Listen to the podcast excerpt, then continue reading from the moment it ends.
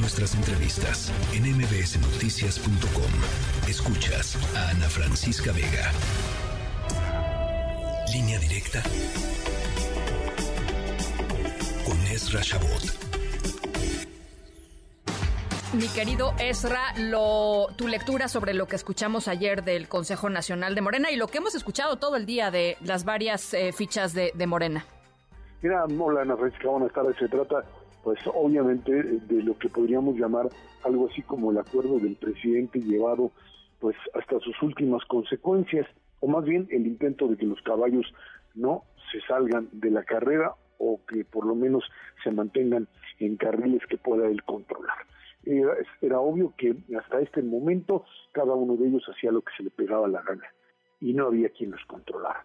Ya no hablemos de autoridad electoral porque pues, ahí hay un vacío enorme. No puedes hacer la campaña que se te pegue la gana hasta en tanto no empiece el, el periodo electoral y no hay forma de que pues por ahí puedan eh, acusarte de que hiciste actos anticipados de campaña o si gastaste dinero quién sabe de dónde lo sacaste Ahora, esto, esta es otra, otra, otra de esas, eh, de esos símbolos del sistema político mexicano que creíamos que habíamos pues dejado atrás, y es la precampaña de la precampaña, ¿no?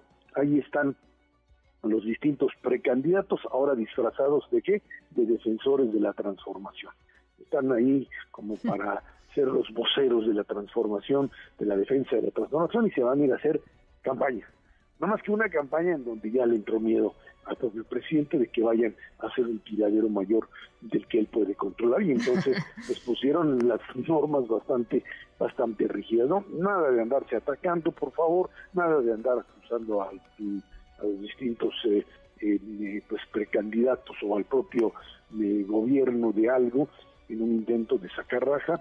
Y sí por favor se me portan bien. O sea van algo así como caballitos de, de feria, dando vueltas por toda la, República y pues simplemente promoviendo la propia la propia eh, transformación o la, maravilla de, la cuarta transformación, o sea, va a ser concurso de piropos, eh, Así es, así es.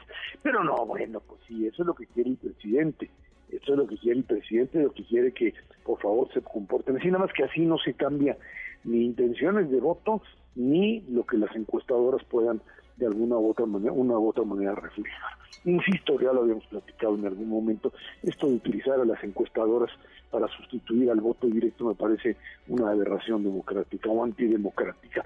La, la encuesta es para fijarte un momento por dónde van, intenciones, etcétera, pero no puede sustituir a la democracia, menos aún con los errores garrafales metodológicos, ya no hablemos de, pues obviamente de corrupción, pero sí metodológicos, no lo pueden hacer, pero bueno, lo van a hacer finalmente. Ahí están y vamos a ver cómo pues empiezan a romper cada uno de ellos las reglas, muchas de ellas. Si no era el financiamiento, ayer escuchaba muy simpático a Marcelo Verdad o a no, a Ricardo Monreal, que era el que decía, es que le fuimos a preguntar a Mario Delgado, ¿y el dinero de dónde? No, pues ahorita vamos a ver de dónde, o sea, hay que sacarlo del partido eh, pues sí, hay que sacarlo del partido, pues si no, ¿de dónde? A menos que puedan meterle mano a otro lado. O sea, es dinero público, pues, ¿no? O sea, la, idea es, que sea dinero público, pero bueno, no se ha, no se ha determinado aún. Aún, pero bueno, pues sí, supuestamente para ir a pasearse ahí. Segundo, este, bueno, eso de que estén todos callados y no se expresen, no va a funcionar. El día de hoy el primero que rompió eso fue Marcelo Ebrard, según una entrevista en la mañana, y obviamente habló de que él no se va a restringir a esta burrada, hay que llamarlo así, de que no puedan ir a medios no eh, pues, oficializados, llamemos, o a medios que no sean... Cómplices de la oligarquía, cómplices de la oligarquía. Me parece muy bien, te sabes muy bien. Así lo dijo, pues así lo dijo. Pues así lo dijo. así lo dijo. Así es, cómplices de la oligarquía o del bloque conservador. Bueno, obviamente, pues se van a quedar, si lo hacen así, se van a quedar como con tres lugares en donde aparecer, pero no lo van a hacer así. Obviamente se trata eso a veces de pues, expresiones propias de los sectores más radicales. En todo caso, esta es una guerra de amor, esta es una guerra matar, esto no es hacer política, esto es hacer guerra, esto es una declaratoria de guerra, en donde hay dos contendientes, los otros son de utilería. No importa si nunca has escuchado un podcast o si eres un podcaster profesional. Únete a la comunidad Himalaya. Radio en vivo. Radio en vivo. Contenidos originales y experiencias diseñadas solo para ti. Solo para ti. Himalaya. Descarga gratis la app. Hay dos contendientes que son Marcelo Ebrard y Claudia Sheinbaum, en donde Sheinbaum tiene, por supuesto, una, en términos de encuesta una mayor popularidad, por lo menos en algunas Marcelo dice que son encuestas patito, pero bueno, no importa, tiene, sabemos que tiene una presencia mayor.